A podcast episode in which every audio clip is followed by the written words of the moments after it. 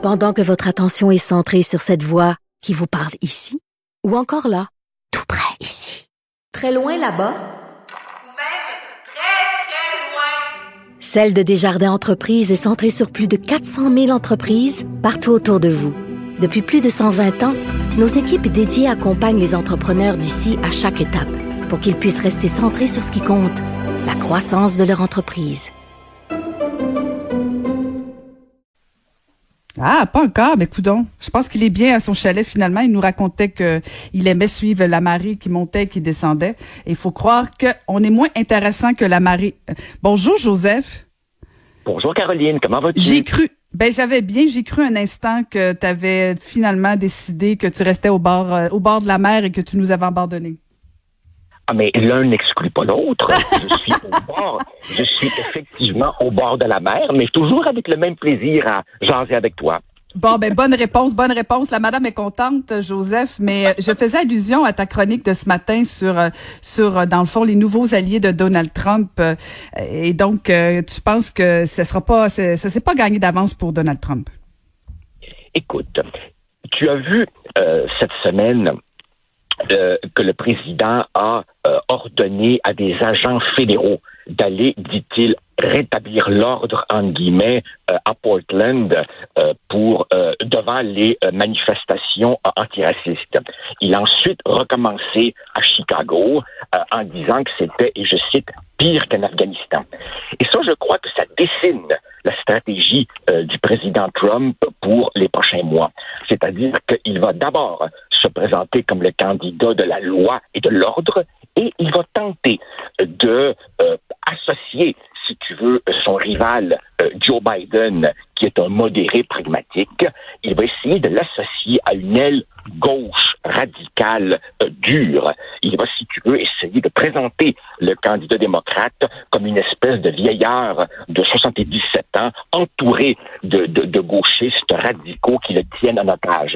Et il va essayer probablement de combiner ça avec une nouvelle euh, stratégie sur euh, le coronavirus, où alors que jusqu'ici, il minimisait le risque et mhm. refusait de porter un masque. Là, évidemment, il implore les gens de porter un masque et souligne le danger. Et je crois que le Parti démocrate doit faire très attention de euh, ne pas perdre de vue que les électeurs qu'il doit aller reconquérir ce sont ces électeurs modérés, euh, sans trop de convictions profondes, qui manifestent pas, qui sont pas très actifs sur les réseaux sociaux et qui en 2016 avaient essayé Trump juste parce qu'ils étaient complètement allergiques à Hillary Clinton. Donc il faut faire très attention pour Biden de ne pas se laisser dépeindre comme un allié d'une mouvance euh, radicale qui a peut-être une bonne cause entre les mains, mais qui, si tu veux, inquiète, effraie, éloigne ces électeurs pragmatiques qui sont ceux qui, au total, font et défont les gouvernements. Puis tu le rappelles à juste titre euh, dans ta chronique, Joseph, Joe Biden a quand même quoi 77 ans. Euh, c'est pas celui qui a le plus de charisme non plus. Euh, donc le défi, le défi est immense pour lui, pour les démocrates. Écoute, Caroline, quand Joe Biden a été élu pour la première fois en 1972, Elvis Presley était vivant, faisait des, faisait des concerts à Hawaï en chemise bariolée et, et, et, Brejnev était le secrétaire du Parti communiste de quelque chose qui s'appelait l'Union soviétique. Ça fait longtemps. Ça fait longtemps. Hein? Alors évidemment, alors tu comprends que si, si l'élection, si l'élection est un référendum sur Donald Trump, il est probablement battu. Mais si Trump réussit à faire de l'élection une sorte de choix entre lui et un Joe Biden entouré d'un parti démocrate radicalisé, ah ben là, évidemment, les choses pourraient être un peu différentes. Car, permets-moi simplement, Caroline, de rappeler à nos auditeurs que sur la cinquantaine d'États aux États-Unis, il y en a à peu près 42 ou 43 où on sait déjà que c'est soit Trump qui va gagner, soit Biden. En fait, l'élection, elle se joue dans une poignée de 5, 6, 7 États du Midwest. Et, les électeurs qui feront la différence sont pas des gens qui vont euh, manifester en mémoire à George Floyd et, et, tout ça. Ce sont des gens peu politisés, qui, qui magasinent leurs convictions, qui butinent, qui sont facilement effrayables. Et donc, le Parti démocrate doit rester un parti prudent et, et, se méfier de ceux qui voudraient l'amener beaucoup plus à gauche. C'est en tout cas du moins ma, ma modeste lecture de la situation. Et tu as raison, euh, Joseph, je trouvais intéressant ton analyse ce matin, intéressante, parce que, bon, on, parle des fans de Donald Trump, hein, qui sont, euh, disons, très actifs sur les réseaux sociaux et aussi euh, sur la place publique.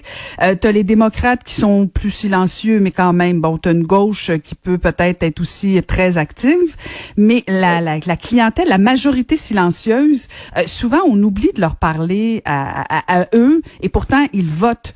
peut-être que c'est là où Joe Biden a peut-être une petite piste de, victoire potentielle.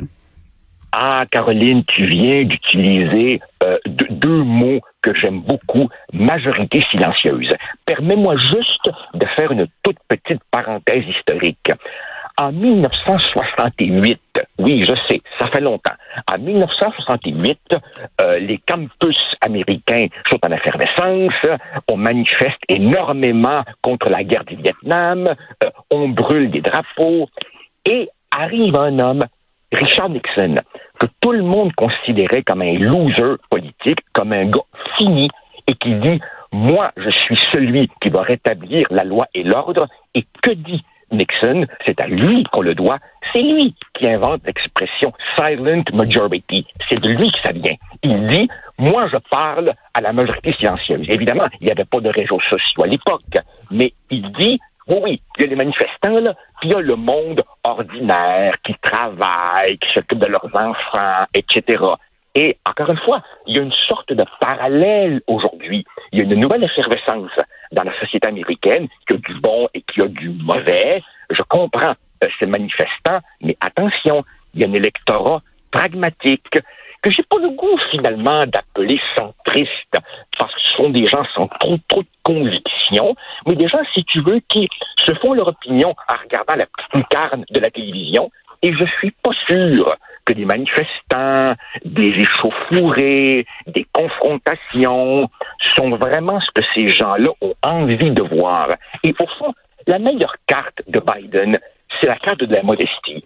C'est de dire, je ne suis pas un orateur charismatique comme Obama, je ne suis pas le plus brillant, je ne suis pas un premier de classe, mais je suis un gars honnête qui va ramener un peu de dignité et d'essence à la Maison Blanche. Elle est là, la carte euh, gagnante pour les démocrates. Et c'est, je pense, j'ose espérer, j'ose espérer qu'ils vont garder ça en tête, parce que si tu veux mon humble avis, congédier Donald Trump, c'est la priorité politique numéro un en Occident en ce moment. pas juste pour les Américains, pour tout l'Occident. Pas juste pour les Américains. Et ça, c'est un autre point que, que, que j'aborde dans ma chronique, et je t'avoue que ça m'étonne. À chaque chronique sur Donald Trump, il y a souvent des lecteurs qui me disent Hey, vous le lâchez pas, hein? Pourquoi vous vous préoccupez pas de nos affaires québécoises ou canadiennes? Ben, Caroline, c'est parce que nous sommes les voisins des États-Unis, hein? Et quand les États-Unis éternuent, nous, on s'enrhume.